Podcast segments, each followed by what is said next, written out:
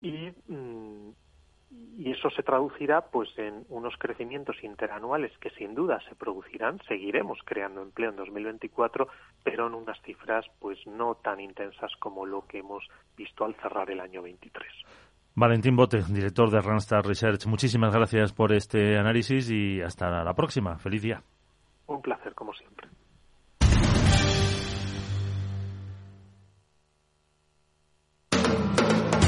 Capital Radio. Diez años contigo.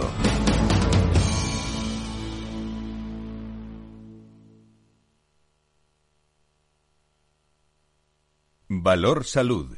La actualidad de la salud en primer plano. Comienza un tiempo de radio y comunicación con la salud y la sanidad como protagonistas, información, reflexión con nuestros contertulios ya prestos y dispuestos en directo. Son expertos, son diversos en su procedencia, pero les aseguro que son los mejores.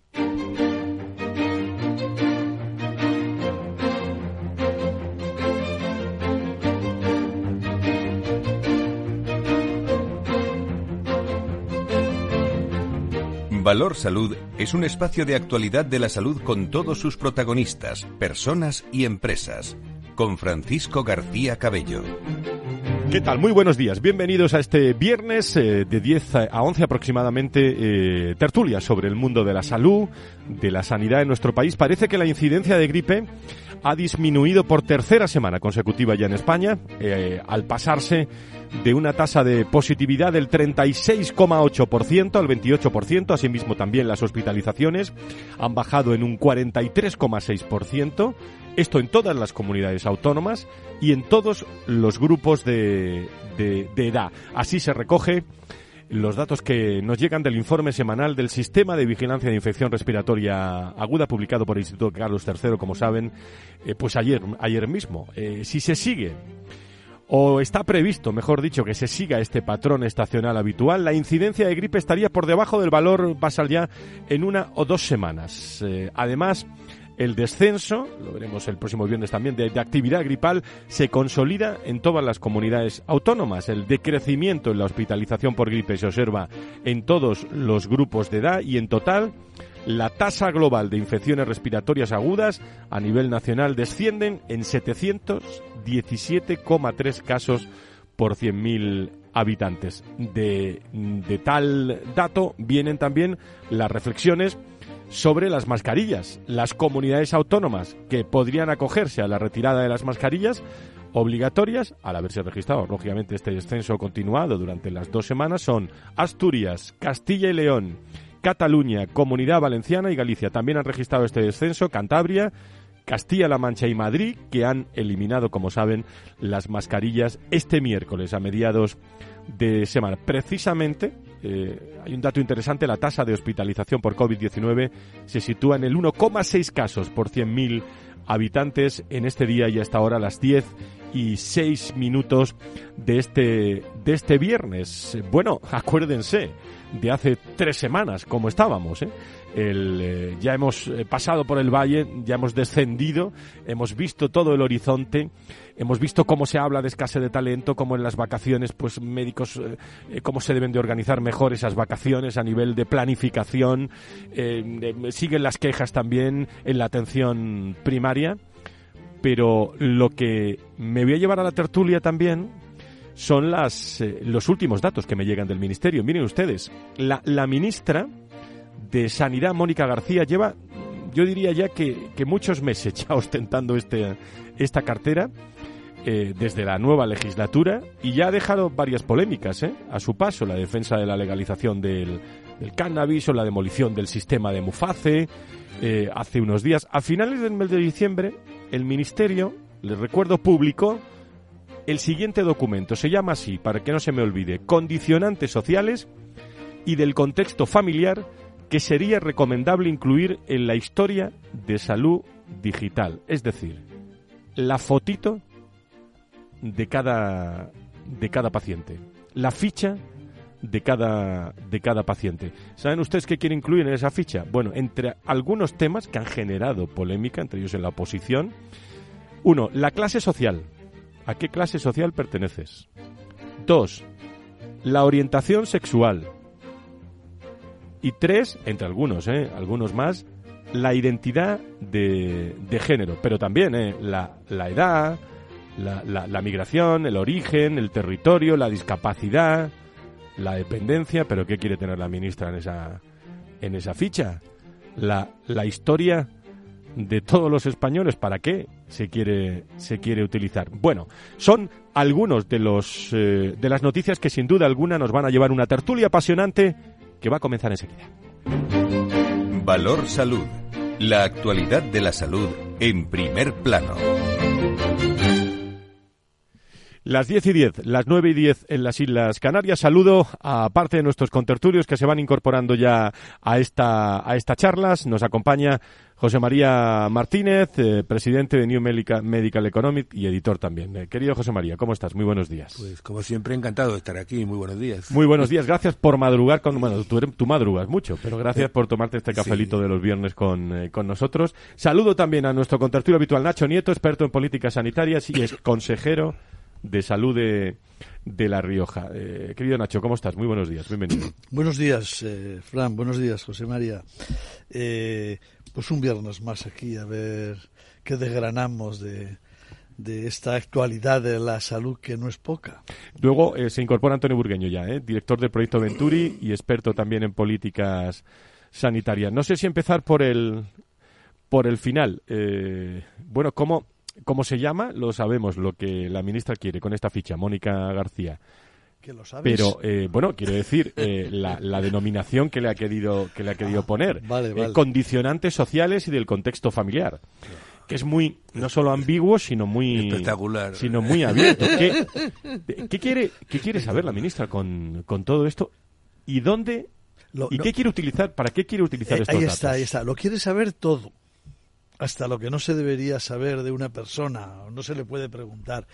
El problema es para qué lo quiere saber, porque hay algunas cosas que es verdad que ya utiliza el sistema sanitario, otras que, que defendemos muchas personas que esa historia de salud digital debería ser más amplia y debería contemplar algunas cuestiones sociales, pero, pero claro, el problema es, es para qué y en qué contexto. Y además que hablar de historia de salud digital cuando, cuando se, solo para incluir esas cosas, a mí me ha preocupado también un poco, a ver hacia dónde nos quieren tirar con ese, con ese tema. Y además puedes encontrar, eh, incluir también factores quizá económicos, económicos privados de cada persona. Y que, bueno, estas cosas a veces eh, pasa ya cuando se ponen en marcha te lleva grandes sorpresas no muy agradables. Porque a lo mejor se va a llevar muchas sorpresas entre su grupo político, el nivel social en el que están, realmente, que no es el que ella cree que están. Sí, a ver si te van a llegar las multas también a esta ficha. ¿eh? La- pues no me extraña. Pero además, además que la, la información, esa información la tiene Hacienda. La, eh, si hoy en día todo fichado por todas partes. No sé qué por qué quieren la historia. La historia clínica es la historia clínica y punto. Sí, No sé pero qué- Cuando vayas al médico, ¿qué le importa al médico Claro, si tienes dos claro. pisos o, o, Hombre, o 14? No, no o- debería, no debería de importarle. Claro, eso es lo que se ha llamado eso, eso. eso es lo que se está. ha llamado toda ¿Para la qué? vida eso es lo que se ha llamado toda la vida la venta cruzada ¿eh? eso es lo que se ha llamado la venta cruzada toda la vida ¿eh? así que eh, Antonio Burgueño buenos días cómo estás Vale. Antonio Sí, buenos días. cómo estás Buenos días, encantado. bueno qué te parece esto de las nuevas medidas de la ministra Pues sorprendido me quedo. Sorprendido me quedo porque yo estoy a la expectativa de qué va haciendo la ministra, que tenemos, que tiene mucha tarea por delante y se están entreteniendo en cosas preocupantes, porque, porque parece esto gran hermano, quieren saber todo de nosotros. En fin, una cosa maravillosa. Eh, en fin, y bueno, y, si- y en cuanto a circunstancias económico-sociales, pues también, hombre, eh, primero no- no, ya, ya lo tienen por Hacienda, pero pero evidentemente, bueno, pues allá cada cual, ¿no? ¿no? ¿Qué tendrá que ver con la salud? pero si de salud En fin. cuantos menos que, que la salud en lo- todo lo que quiere eh, parece que, lo, que- lo que los menos dados son los de la salud lo, lo quiere, que- que quiere todo Todo. Sí, aunque se Son le llamen son biopsicosociales, llama. Son que- planificadores sociales, sí, son planificadores y quieren tenerlos controlados para determinar epidemiología y no sé cuántos y tal. Eh, Sí, claro, pero al final usted me tiene que tener controlado para decirme usted a mí qué tengo que hacer y qué tengo que hacer, y qué tengo que comer y qué tengo que hacer y qué no tengo que hacer y ya está. Esto es una, esto es una realidad, ¿eh? lo que está pasando. Por cierto, ¿qué me dicen de, ya parece que vamos hacia la normalidad, ¿no? De, de fíjese cómo estábamos en Navidades, ¿eh? Algunos eran testigos de, de los datos, pero parece que, que, esa normalidad vuelve a, no sé si a todos los centros o, o, no sé si a la atención primaria, pero al menos hay más calma, ¿no? En cuanto a los datos. Sí, la verdad que sí, ¿eh? Yo estoy eh, esta semana he estado pues en dos comunidades, concretamente con los consejeros. He estado bueno, aquí en Madrid, he estado con la consejera de Madrid y luego he estado en Valencia con el consejero valenciano y la verdad que sí, ya deja de preocupar bastante el tema. No, no está en el pico alto ni muchísimo menos. ¿eh? Ha bajado. Pero sí, sí, en esto yo creo es una gripe. Sí, que lo que preocupó fue la decisión tomada de, de esa manera cuando se veía que el camino era, era el que era, como es todos los años y como ha resultado ser. Esta vez no nos equivocamos diciendo esto, porque ha sido eso. Estaba eh, haciendo la ola, eh, la gripe me refiero, y así lo ha hecho y ha bajado inmediatamente. ¿Tenía sentido la medida? Pues los que dijeron que no mucho van a llevar razón, ¿eh? Yo, yo veo que ha descubierto alguna cosa, siempre se descubren cosas, ¿no? Y por ejemplo, una cosa que me ha sorprendido es que seguimos con una educación de la ciudadanía todavía bastante baja. Por mucho que decimos que de pacientes, etcétera, etcétera, yo creo que son muchas veces más para la galería que en la realidad, porque ha demostrado que, habiendo tenido una pandemia, mm, bueno, la pandemia no sigue como tal, el virus sí sigue, pero la pandemia como tal no, y sin embargo está demostrado que este año se ha vacunado menos gente que nunca. Porque se ha vacunado menos gente que nunca. Hace tres años que hemos tenido un palo muy gordo durante la pandemia. No lo entiendo. Antonio, ¿sobre esto alguna cosa? Yo creo también que ha sido por, por dos cosas. ¿no? Una, eh, porque vacunarse a veces cuesta, como se ha demostrado siempre, ¿no? Y después de, del esfuerzo hecho para vacunarse tanto, pues se ha relajado, evidentemente. Y luego no se han hecho campañas de vacunación tan intensas, que, a lo mejor hasta tan agresivas, podríamos decir. Pero es, un tema, es un tema que hubiesen animado. Hubieran cubierto ese relax que tú dices. Sí, por lo menos lo hubiesen reducido en un porcentaje a lo mejor sensible, exactamente. Que no se puede parar de trabajar en, en, salud. No se puede. Adelante, Antonio.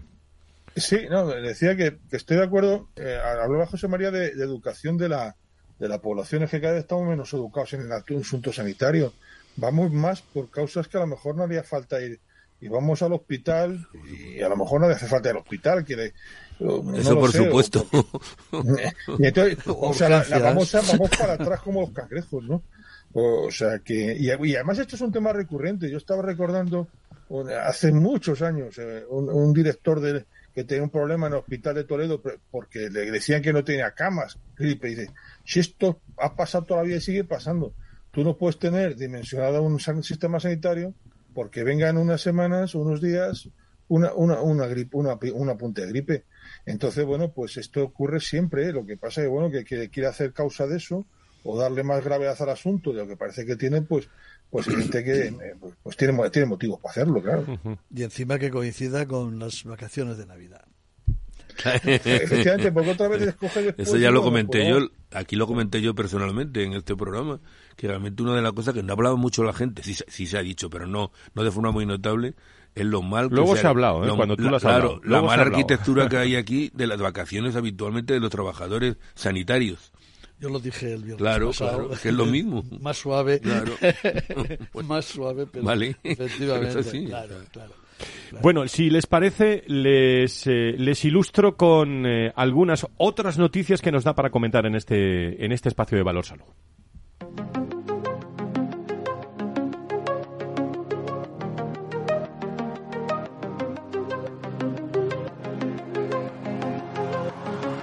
Valor Salud desde la actualidad.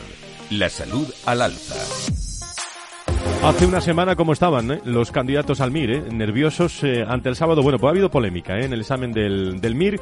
El Ministerio de Sanidad ha propuesto la impugnación de una pregunta del examen acerca del diagnóstico de un profesional que desempeña su actividad clínica trabajando un exceso de horas. La propia ministra Mónica García pedido disculpas por esta pregunta, mm, según ella, desafortunada que ya ha sido trasladada a la comisión calificadora, pero al mismo tiempo, al mismo tiempo se ha querido también defender la robustez del sistema de evaluación, tanto a nivel individual como desde la representación de diferentes colectivos médicos. Se ha pedido de manera muy mayoritaria la retirada de esa pregunta que, bueno, hiere la profesionalidad, sensibilidad de, de muchos profesionales que luchan por tener mejores condiciones laborales y, más en este momento. Bueno, eso es lo que se ha dicho del, del Ministerio. Por otro lado, el retraso que hubo en la asignación de plazas MIR en el 2020 podría llevar a una falta de personal en el verano del 2024. La sección nacional de Médicos Jóvenes y Promoción de Empleo la, de la Organización Médica Colegial ha advertido, lo ha dicho esta semana, que el retraso que hubo en la asignación, o sea, ir hacia atrás para visionar el futuro, ese retraso que hubo en la asignación de plazas de formación sanitaria especializada en 2020 en concreto de médico interno residente generará una falta de personal el próximo verano. Un informe sobre los riesgos de la pandemia que ha generado eh, concretamente en ámbitos como la calidad de la formación, la falta de recursos humanos, eh, se expone también la situación acaecida como consecuencia del retraso de la incorporación, pueden generar un problema para la cobertura de ciertas plazas, como hemos venido contando también aquí en distintas ocasiones. Y ya son 13 las comunidades autónomas adheridas al manifiesto por la falta de médicos de atención primaria. El manifiesto impulsado en julio del 2022 por las consejerías de Sanidad de Galicia y Euskadi eh, para reclamar al Ministerio de Sanidad medidas de choque urgentes ante la falta de médicos de atención primaria reúne ya el apoyo de otras 13 de las 17 comunidades autónomas. Y se ha identificado la posible causa del COVID persistente. La Asociación Estadounidense para el Avance de la Ciencia ha descubierto que los cambios eh, en las proteínas séricas pueden ser los culpables del COVID persistente. El análisis de muestras de sangre de pacientes con esta patología muestra cambios también en las proteínas del suero sanguíneo, lo que indicaría una eh, activación desregulada, en este caso del sistema del complemento de coagulación alterada y de lesión tisular. Eso es lo que eh, identifican estos datos eh, para hablar de esa causa del COVID eh, persistente y su posible identificación. Una más, la, la advertencia sobre un modelo de desfibriladores. La Agencia Española de Medicamentos y Productos Sanitarios ha advertido de la posibilidad de que desfibriladores eh, Reanibec 100 eh, se apague inesperadamente al intentar también administrar una descarga, aunque indiquen un nivel de batería suficiente. Es un comunicado del, del organismo, la fuente eh, del Ministerio de Sanidad, que detalla que la probabilidad de que el problema ocurra es alta en este tipo de desfibriladores con versiones del software 206. Es la información que nos llegan. Eh, y por último, sigue eh, las manifestaciones, siguen las quejas, siguen llegando asociaciones todos los días prácticamente a las puertas del maternal de, de La Paz. ¿eh? Continúa esta situación de cierre técnico de la unidad de cuidados intensivos de pediatría del Hospital de La Paz. Desde hace más de una semana la unidad cuenta con la única atención del doctor eh, Pedro de Oliva, cuya reincorporación como jefe de servicio provocó la baja o renuncia del, del resto de facultativos. Esto, mm, bueno, eh, nos contaba también el viernes pasado, aquí cuando lo afrontábamos, prácticamente todo sigue igual, el doctor Francisco Reynoso, jefe del Servicio de Anestesiología y Reanimación Infantil del Hospital de la Paz. En cuanto a la eh, posible solución, la solución es una solución muy exclusivamente judicial. En el Hospital de La Paz lo que ha pasado es que actualmente no hay ingresados pacientes en la unidad de cuidados intensivos pediátricos porque no había facultativos que los pudiesen atender y han sido trasladados a nuestra unidad de cuidados críticos en reanimación, de que depende del servicio de anestesiología, donde eh, están siendo eh, eh, igualmente tratados y cuidados, pero con la consecuencia de que están ocupando unas camas que estaban destinadas a pacientes que tenían que ser operados y luego ingresados en estas unidades de cuidados críticos y todo esto está provocando una sobrecarga en el servicio y una sobrecarga en el funcionamiento con cancelación de intervenciones como consecuencia de esto. Bueno, siguen también los jefes de servicio, jefes de sección, responsables de unidad de hospital infantil. La Paz eh, advierten en una carta conjunta de los riesgos, todos estos jefes de servicio, ¿eh? han escrito una carta que advierten de, esos riesgos que conlleva el cierre de la unidad pediátrica de la UCI para la, dicen, adecuada atención de los pacientes debido a la ausencia total de facultativos inten intensivistas pediátricos. Al mismo tiempo, advierten también de que a consecuencia de este problema existe actualmente una grave afectación de los programas de trasplantes. Así continúa la situación en, eh, en la UCI pediátrica de, de La Paz para, para ver si podemos, eh, o en este caso pueden, eh, desde la Comunidad de Madrid, pues eh, intentar solventar pues todas estas circunstancias eh, que parece que sigue tratándose de un tema eh, muy judicializado eh, y sobre todo los médicos no paran de quejarse y ponerse a las puertas de, de la paz y por cierto también los padres y las madres de muchas asociaciones eh, en pro de que se abran también con niños ah, afectados. Son ya las 10 y 25.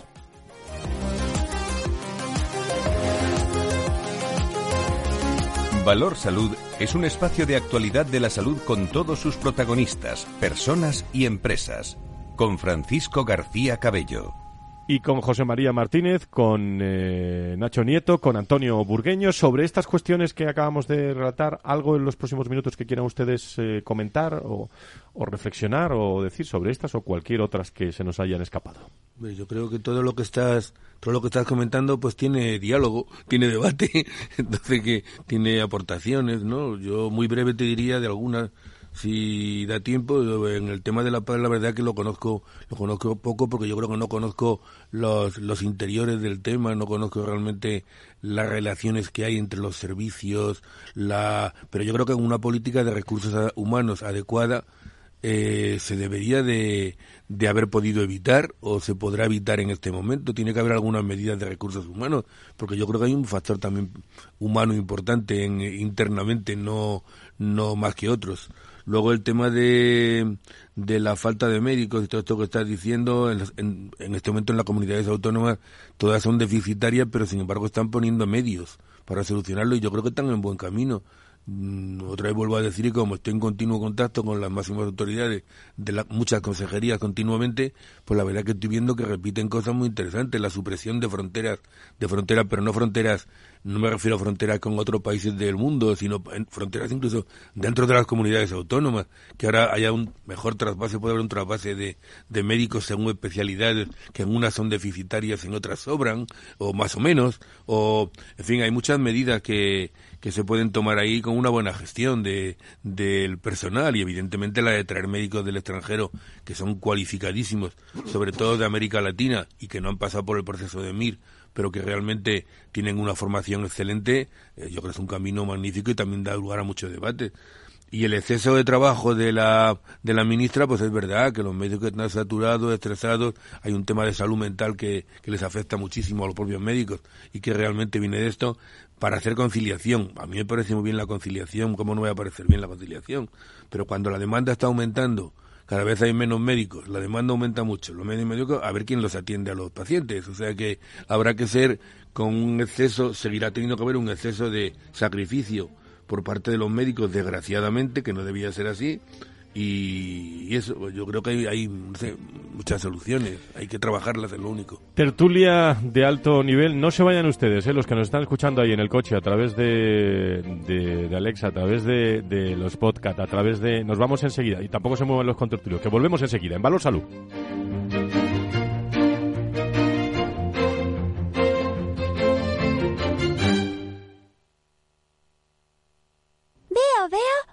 Cosita. ¿Qué cosita es? Empieza por la letrita L. Ya lo sé. Letras del Tesoro. Si mires donde mires ves letras del tesoro, en Renta 4 Banco te facilitamos comprarlas de forma rápida y cómoda. Entra en r4.com y descubre todas las ventajas de comprar letras con un especialista en inversión. Renta 4 Banco. ¿Quieres más?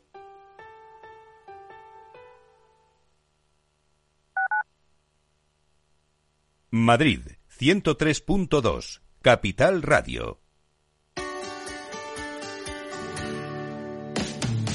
¿Te imaginas un programa de radio donde el talento es protagonista? Lo tienes en Capital Radio. Humanos en la Oficina, el programa más humano y divertido creado por el galardonado speaker internacional Miguel Ángel Pérez Laguna, todos los viernes a la una de la tarde.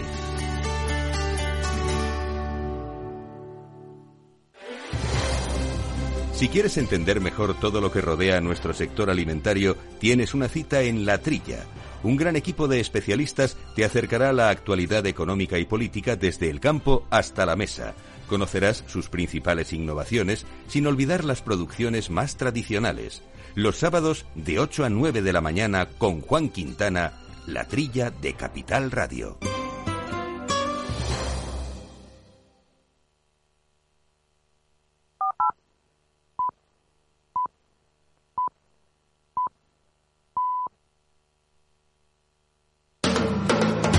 Capital Radio.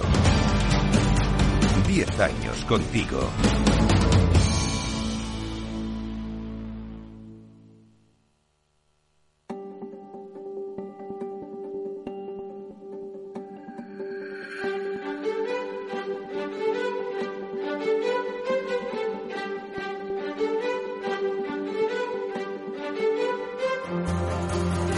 Valor Salud es un espacio de actualidad de la salud con todos sus protagonistas, personas y empresas. Con Francisco García Cabello. Las diez y media, las nueve y media en las Islas Canarias. O allá donde nos, en- nos estén escuchando, que cada vez más es en global.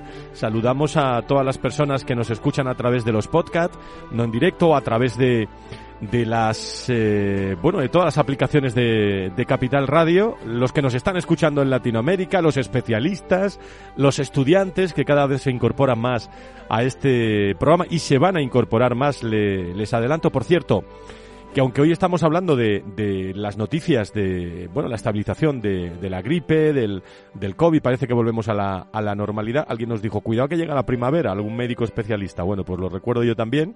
Estamos avanzando también esa ficha que quiere preparar la, la ministra Mónica García, eh, el nivel de renta qui- quiere incluso incorporarlo en la historia clínica. El Ministerio pretende que otros datos personales como la identidad de género o la orientación sexual también se reflejen en esa, en esa ficha con nuestros contertulios comentando esta y otras noticias, la situación también de la, de la UCI, el MIR, eh, las impugnaciones, en fin, hay mucho tema que comentar con... eh, con Nacho Nieto, con Antonio Burgueño, eh, con José María Martínez que nos acompaña hoy. Hemos escuchado a José María Martínez, pero en esta parte de la tertulia me falta también sobre otros comentarios y quería decir algo Nacho o Antonio sobre toda la batería de cosas o si se nos ha escapado, insisto, alguna cosa. Nacho. La verdad es que, que sí, que como hemos empezado el, el programa, hay, hay, hay muchas cositas que, que comentar y bueno, pues eh, casi que no nos da tiempo de entrar, de entrar en todas. Pero, pero bueno, por no, intentando no repetir, aunque alguna será inevitable, eh, en el tema de la pregunta del MIR, eh, a mí me llamó un poquito la atención que no lo detectó el ministerio en primer lugar. Eh, alguien le dijo desde fuera, pero ¿qué pregunta han hecho? Eh, creo que se lo dijeron de otra manera. Y entonces se dieron cuenta, claro, ¿cómo- ¿cómo puede pasar esto? ¿Cómo se puede hacer? En fin, por difícil, porque eso no era una pregunta difícil. En fin, era una pregunta fuera de lugar, seguramente, sin más, ¿no? Porque no había mucho. Hay quien ha dicho que, que, en fin, que lo que se mide en este tipo de pruebas es otra cosa que lo que se debería medir. En fin, como no la hemos hecho, los que no la hemos hecho, José María, ¿verdad? No lo sabemos, Antonio ni Fran, pues bueno, no hemos pasado por eso, aunque tenemos gente cerca normalmente que sí que lo ha, que lo ha pasado. Y, y luego, eh, estamos hablando de recursos humanos permanentemente. Llevamos muchos, muchos meses hablando del problema de los recursos humanos y la sanidad en atención primaria, pero al final vemos que es en todo, ¿no? Y yo creo que se nos, que es que em, se están escapando cosas, no, no, no, no encontramos o no buscamos de verdad la solución por lo que sea, porque porque la solución eh, es profunda la que hay que hacer, ¿no? Yo cuando a veces se habla de, de la reforma que se necesita la atención primaria y cada vez lo voy oyendo lo voy oyendo más, eh, la- yo creo que la atención primaria en este momento no no, es- no tiene que desaparecer de ninguna manera, pero se tiene que refundar. No es una reforma, es una refundación lo que necesita para que pueda cumplir de verdad el papel que necesitan los pacientes y las personas, incluso cuando no son pacientes, porque necesitan de unos programas preventivos que son muy importantes. Y los recursos humanos los tenemos que trabajar también en ese, en ese sentido. No es solo contratar más y más gente, porque eh, la falta de, recursos humanos, la falta de personal en atención primaria o en los hospitales o en unidades de hospitales, ¿a qué se debe? Es, porque no hay porque están de baja, qué sucede. Y la política de recursos humanos, eh, yo creo que, llega un momento, y acabo, Fran, llega un momento en que tenemos que, pensar o que alguien tiene que pensar cuál es el valor principal que hay que defender a la hora de tomar una decisión determinada. No, me sacan ustedes unos temas que, que voy a hilar porque saben que me gustan mucho también y que llevamos muchos años, pero... En este día en el que esta mañana se ha anunciado que el empleo en general creció en 783.000 ocupados en 2023, es la encuesta de población activa, que ha salido los datos esta mañana, hasta los 21,24 millones y el paro bajó en 11,17. El año anterior el número de trabajadores había aumentado también en 279.000 eh, menos por ciento de la mitad que este y la tasa de paro había cerrado también en el 12,9. Y cuando estamos hablando de, escasez de profesionales en el sector y cuando ayer mismo, y hoy le echa uno un vistazo a todos los confidenciales, a todos los periódicos, los resúmenes de prensa y la vicepresidenta está eh, como en primer plano eh, con esa comisión sobre la reducción de jornada, José María, eh, desde ese punto de vista, ya, ya, desde el punto de vista económico, ¿eh? desde el punto de vista económico, eh, esa reducción de, de, jornada que quiere aplicar, ¿cómo se hace eso en el sector de la salud y de la sanidad? Yo realmente no lo sé, porque claro, es que no es, es que no es solamente decir, mira, trabajaban el tema de la autobaja, que es una cosa que ha propuesto y que realmente a mí me suena hasta divertido, los que por desgracia ya somos mayores y y tuvimos la suerte, o no suerte, depende del que lo piense, de vivir en una época con Franco, pues ya con Franco había autobajas. Realmente, yo me acuerdo que para un trabajador podía estar, no me acuerdo si eran dos días o tres, dos días o tres, en los cuales eh, no hacía falta que justificara su baja. A partir del y ahora estamos implementando medidas franquistas. No me digas que un gobierno de izquierdas esté implementando medidas franquistas. Me parece, con otro nombre, evidentemente, me parece increíble. O sea, quiere que te diga, este es el progreso, este es el avance social, este al contrario lo habíamos perdido y lo estamos recuperando, en ese aspecto por lo menos. Antonio, sobre esto un minuto y que pasamos a otro asunto. ¿Alguna cosa? Pues, sí, yo, yo me, me, quedo con, estés hablando de, de los factores de recursos humanos, seguimos en lo mismo. Que me perdonen los profesionales que trabajan con rigor, que son muchos, y con seriedad, pero la realidad es que en el conjunto, como colectivo, cada vez se trabaja menos y se quiere trabajar menos y, se, y los rendimientos son menores. Y bueno, pues esa es una realidad que los datos lo dicen así. En la atención primaria, la, el, cada vez el ratio consultas eh, realizadas por profesional va disminuyendo y, en la cirugía pública se ha perdido, se, se dejan de hacer 200.000 intervenciones quirúrgicas con respecto a 2019, como dos datos a tener en cuenta. Entonces, aquí hay un, una, una, política de recursos humanos que no se puede aplicar en un modelo administrativo. Y ahí no le demos muchas más vueltas. No se uh -huh. va a conseguir nada más en un marco que no puedes aplicar política de recursos humanos de verdad. Es un tema eh, que nos va a ocupar mucho, muchos momentos, a tenor también de que llevamos muchos años también los lunes eh, y, estamos preparando ya para el 2024 muchas acciones en relación al mundo de las personas y la salud, ¿no? que yo creo que es, eh, es clave el poder potenciar. Ha mencionado José María antes la salud mental, que en este espacio va a tener mucho protagonismo en el 2024 y hemos venido hablando, sobre todo a raíz de la pandemia. ¿no?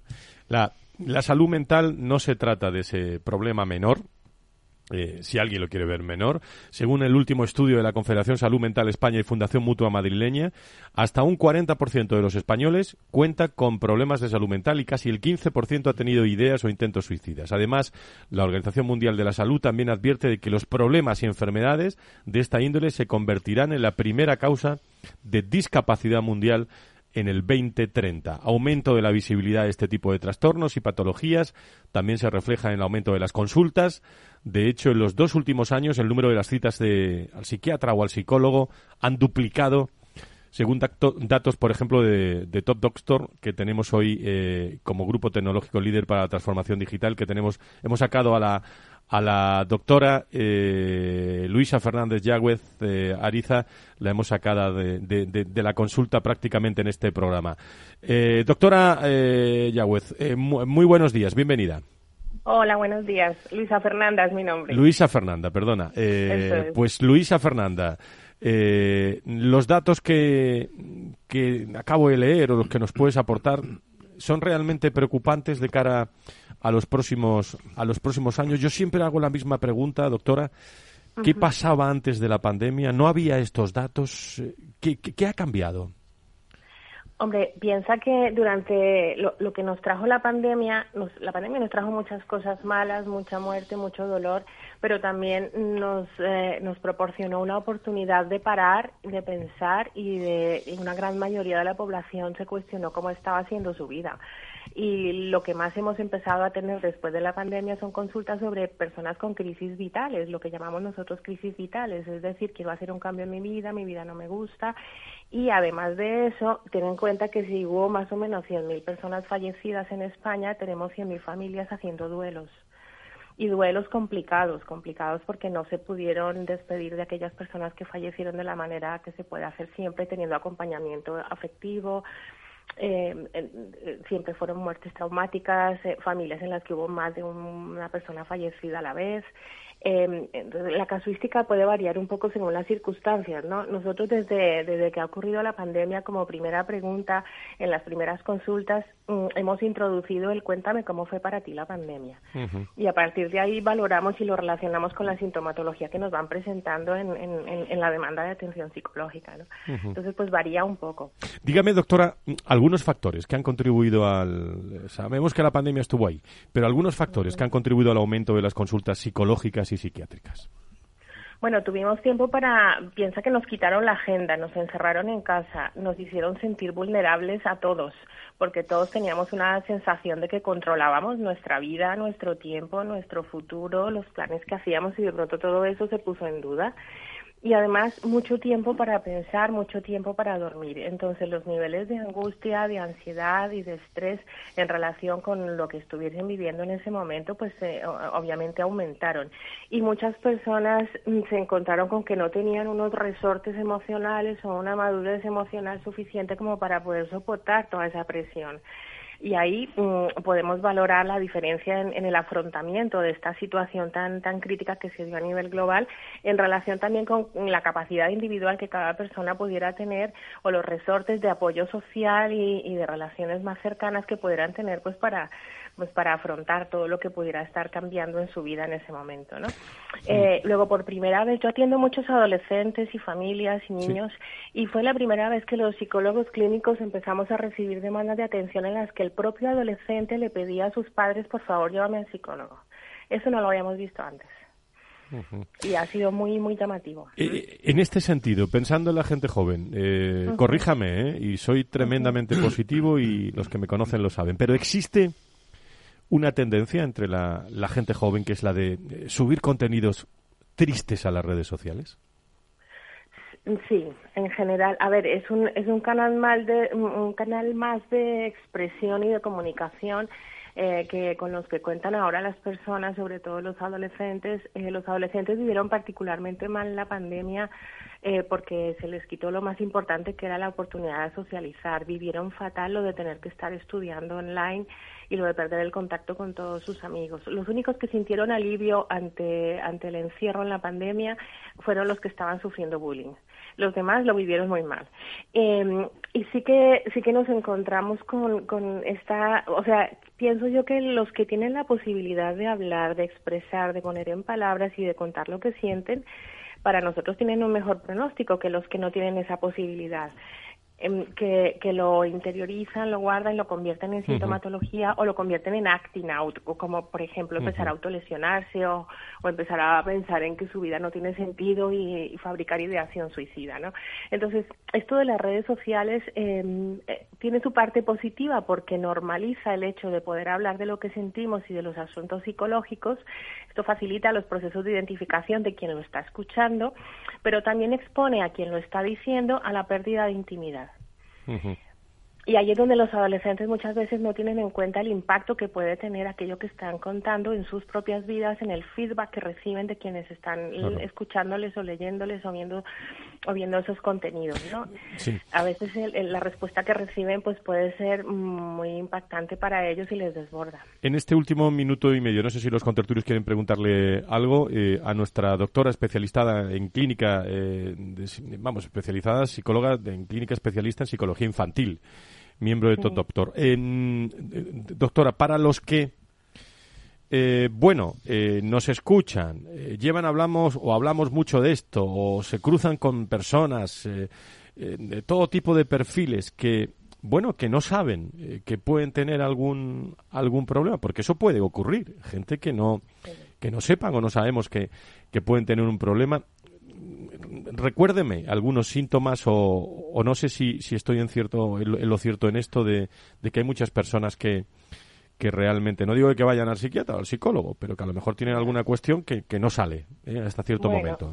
Claro, en general la insatisfacción con la propia vida eh, va produciendo un aumento, como te decía antes, de la sensación de, de malestar. Eh, esto hace que aumente el estrés, la ansiedad y los primeros síntomas que empiezan a aparecer son la pérdida del sueño, para nosotros la calidad del sueño es un termómetro de la salud mental. Tendríamos que poder dormir en torno a un mínimo mínimo de 5 o 6 horas con capacidad de descanso y sensación de, de, haber, de haber recuperado sueño. Durante el sueño recuperamos energía psíquica.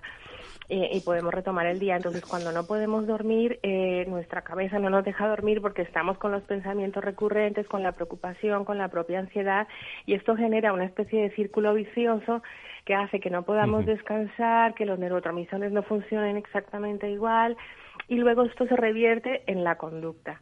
Y en la conducta empezamos a encontrar pues personas que intentan quitar esa sensación de malestar utilizando, vamos a llamarlo anestesia por ejemplo, cualquier tipo de sustancia. El alcohol es anestesia, las drogas son anestesia, la comida la utilizan también a veces algunas personas como, como tapón de agujeros o como forma de, de, expresar o de gestionar un poco inadecuadamente la angustia. Eh, y entonces, mm, a través de estos síntomas, nosotros podemos empezar a detectar, pues estoy comiendo demasiado y estoy comiendo con ansiedad, estoy durmiendo muy mal, cada vez tengo más mal humor y intentar no llegar a los problemas de conducta. Es decir, cuando ya mi malestar revierte en que estoy malhumorado, en que empiezo a tratar mal a las otras personas o que estoy tratando mal a los niños, empieza a haber violencia en casa y ya la situación se complica más, ¿no? Entonces lo ideal es detectar esos primeros síntomas de malestar, mm. preguntarte si te gusta tu vida si has perdido la ilusión y la capacidad de disfrutar, que básicamente es la base de la depresión, la depresión implica eso, perder la ilusión y la capacidad de disfrutar de las cosas.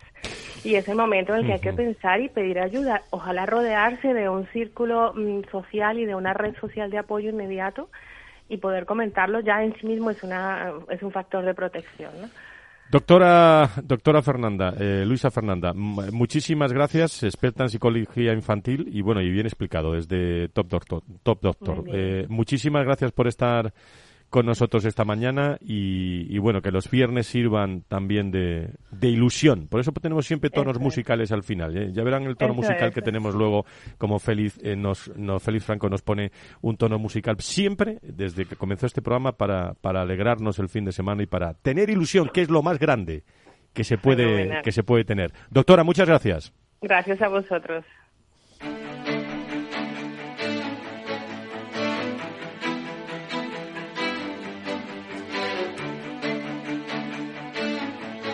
La salud al alza. Valor salud.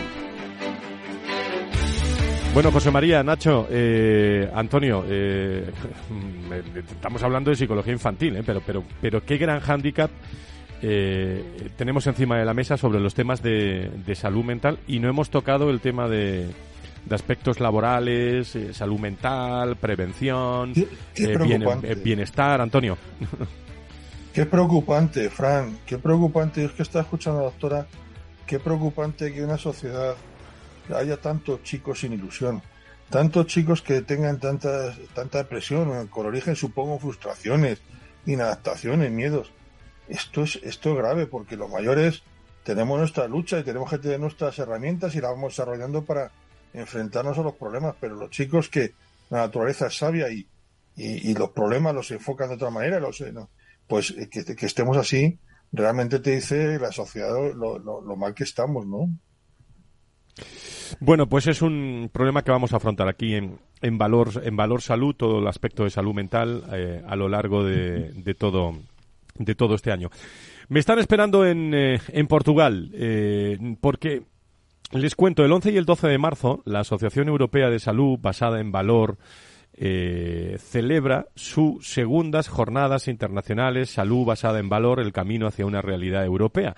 Es un ciclo de conferencias y una jornada de formación ejecutiva, un evento itinerante que llegará a España tras pasar por Bélgica y que tiene como objetivo acelerar la transformación hacia una atención sanitaria más eficiente y centrada en el paciente. El encuentro cuenta con la visión de diversos especialistas en la materia que buscan también moldear los sistemas sanitarios europeos para que estos se centren en las necesidades del paciente que aquí hemos hablado muchas veces. Queremos conocer algo más sobre esta salud basada en el, en el valor. Vamos a hablar con su presidente, el presidente de la Asociación Europea de Salud basada en valor, eh, que no es otro que Joao Márquez Gómez, consultor de gestión, investigador, profesor universitario especializado en salud y atención sanitaria basado en, en valor. Señor Márquez Gómez, muy buenos días desde Madrid, desde España. Buenos días desde Lisboa, Portugal. Muchísimas gracias. Cuéntenos, ¿qué es en primer lugar esta, esta jornada y esta asociación Salud basada en, en valor, Joao? Bueno, esta asociación es una asociación de ciudadanos para ciudadanos. Somos uh, personas que nos representamos a nosotros, es solo a nosotros. Y bueno, somos, somos especialistas en, en, la salud basada en valor. Vamos, podemos hablar un poco más sobre lo que es la salud basada en valor. Eh, bueno, especialistas que trabajamos en nuestras organizaciones, algunas de estas organizaciones son competidoras entre ellas, y, y bueno, estos individuos que, que, están aquí diciendo a toda la Europa tenemos un problema. Bueno, creo que el, el problema es conocido de, de, todos, el diagnóstico es conocido de todos. Tenemos, tenemos un, un, problema de, de sostenibilidad de, de, la salud, tenemos un problema de variación de los resultados de salud. Es uh -huh. más grave lo que estos que no conocemos la dimensión de esta, esta variación. Tenemos un problema de, de variación en los procesos de, de, atención sanitaria, en los costes.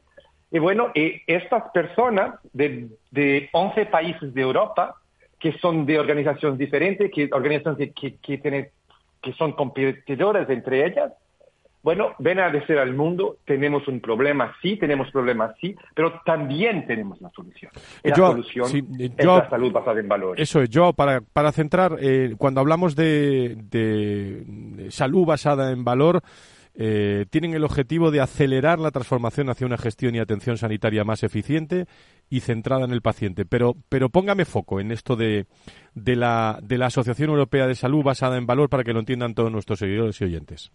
Lo que estaba diciendo es que somos individuos, no somos, somos ciudadanos que, que vienen, uh, bueno, que, están en diferentes puntos de Europa y que, que trabajan con diferentes organizaciones. Pero si estos, ciudadanos vienen a hablar a una voz uh, común diciendo lo mismo, bueno, probablemente tenemos que oírlos. o son locos, bueno, puedo hacer, o entonces vale, la, pena oírlos. Eh, eh, ¿Por qué necesitamos de salud basada en valor? Necesitamos de salud basada en valor, bueno, porque tenemos un problema de variación de resultados de salud. Y nosotros no tenemos, nosotros las personas en general, no tenemos ni idea que es así. Saben que cuando nosotros pedimos un cappuccino, por ejemplo, en Starbucks o en un Tim Hortons, bueno, creemos que, que, que el producto que vamos a recibir no va a ser muy diferente, sea de cual sea la cafetería. Y cuando nosotros vamos a un hospital, suponemos que el tipo de equivalencia que encontramos entre las cafeterías también encontramos dentro de los hospitales. Eh, en términos generales, cualquiera de nosotros supone que los resultados sanitarios entre hospitales no diferirán mucho. Uh -huh. Bueno, lo cierto es que las diferencias pueden ser muy significativas. Le voy a traer aquí datos de un consorcio internacional que se, que se llama ICHOM, Inter International Consortium for Health Outcomes Measurement. Por ejemplo, deja darte este, este ejemplo que de Alemania, bueno, los alemanes no son conocidos por no hacer las cosas como deben, como deben ser, hechas, no son latinos, ¿eh? ¿Ok? Eh, Pero si vamos a ver la, la tasa de reoperación tras una cirugía de cadena en el mejor hospital de, de Alemania, es 18 veces inferior a la del peor. 18 veces. Eso significa que el mejor hospital tiene una tasa, una tasa de reoperación 18 veces inferior. El peor hospital tiene una tasa de reoperación 18 veces más grande. Sí, es una visión eh, internacional de, de estos, eh, de este, eh, de este, digamos, contenido itinerante de la Asociación Europea de Valor basada en, en valor. Nos interesa conocer todo tipo de. No sé si hay alguna pregunta muy, muy breve, por favor, de alguno de nuestros contertulios, Antonio, eh, desde para para el, el presidente, pues Joao, y, y le pido pregunta y respuesta muy breve. Sí, a- al final yo he entendido el concepto, además me parece muy interesante, lo de los resultados en salud es un tema complejo y es un tema pues tan, tan importante como complejo, ¿no? ¿Cómo, cómo lo, lo abordan en España? ¿Cómo lo podemos, qué, qué- qué- qué participación hay? ¿No está España? ¿Cómo está el tema? le pido brevedad, Joao, por favor. Bueno, muy, muy, de de una forma muy breve, a decir que eh, si tenemos un problema de, de variación de resultados de salud, es estamos financiando, si estamos pagando los, lo- la atención sanitaria de la misma manera para los buenos tratamientos de los malos tratamientos, esto es- significa que esta variación es la causa principal de la, de, de- de la falta de sostenibilidad en, en- en los- en la atención sanitaria. ¿Cómo las cosas se desarrollan en, en España? Bueno, la verdad es que en España tenemos ejemplos muy buenos de salud basada en valor. Tenemos en Madrid, para, para empezar, tenemos en el País Vasco, tenemos en Cataluña. ¿ok? Entonces, hace cosas muy buenas desarrollando en España y vamos a juntar en Madrid el 11 y 12 de marzo en, en Madrid, en la Universidad Pontificia Comillas. Ah, es toda esta gente, toda esta gente que está desarrollando proyectos muy, muy importantes y muy, muy válidos en esta área de la salud basada en valor, con otras personas que no sepan nada de, de, de- de- de salud basada en valor, y vamos bueno, a empezar con estos encuentros de salud basada en valor, la transformación y acelerar la transformación en Pues España. estaremos pendientes de esos, eh, de esos encuentros. Joao Márquez, le agradezco muchísimo, Márquez Gómez, desde, desde Portugal, esta intervención. Eh, gracias por estar con nosotros. Muy buenos días. Gracias a usted. Buenos días. Con vistas al fin de semana, Clínica Rementería le trae la noticia de salud visual para este fin de semana. Y es que según estudios recientes, en España uno de cada tres casos de fracaso escolar es debido también a un problema visual no detectado. En Clínica Rementería cuentan con una unidad especializada en oftalmología infantil, control de miopía, al detectar también cuanto antes patologías como el ojo vago, la miopía o el estrabismo, eh, les permite determinar el tratamiento más efectivo para tratarlas y frenarlas. Cuentan con estrictas medidas de seguridad e higiene, también lógicamente con eh, frente al COVID todas las medidas oportunas. Eh, 91 308 38 38, repito el teléfono, 91 308 38 38, clínicarementería.es, en Clínica Rementería curan ojos y tratan personas. Clínica Rementería le ha traído la noticia de salud visual para este fin de semana.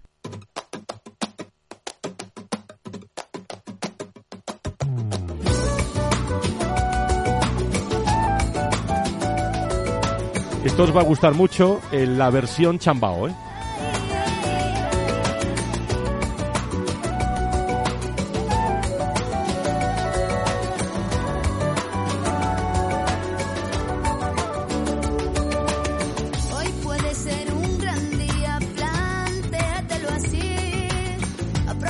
Como siempre atinando, el maestro Franco.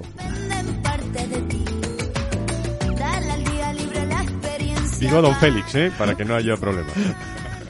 Y recíbelo como si fuera fiesta de guardar. Hoy puede ser un gran día, sin duda alguna. Por cierto, tenemos dos teléfonos en WhatsApp para que a partir del próximo programa en Valor Salud podamos ayudarle a quien quiera o manifestar opiniones. 687 050 600 687 050 600 o 687 050 600 también. Eh, bueno, es el mismo, lógicamente. Eh, en, ese, en ese teléfono lo repetimos, 687 05 0600. Ahí tienen el comentario que quieran realizar aquí en, en Valor Salud. Don Antonio, don José María, eh, don Nacho, muchísimas gracias a los tres. Gracias a todos nuestros oyentes. Nos vamos con, con ese gran día que puede ser hoy viernes y todo el fin de semana. El viernes volvemos con más salud. Cuídense mucho. Adiós. Hasta viernes.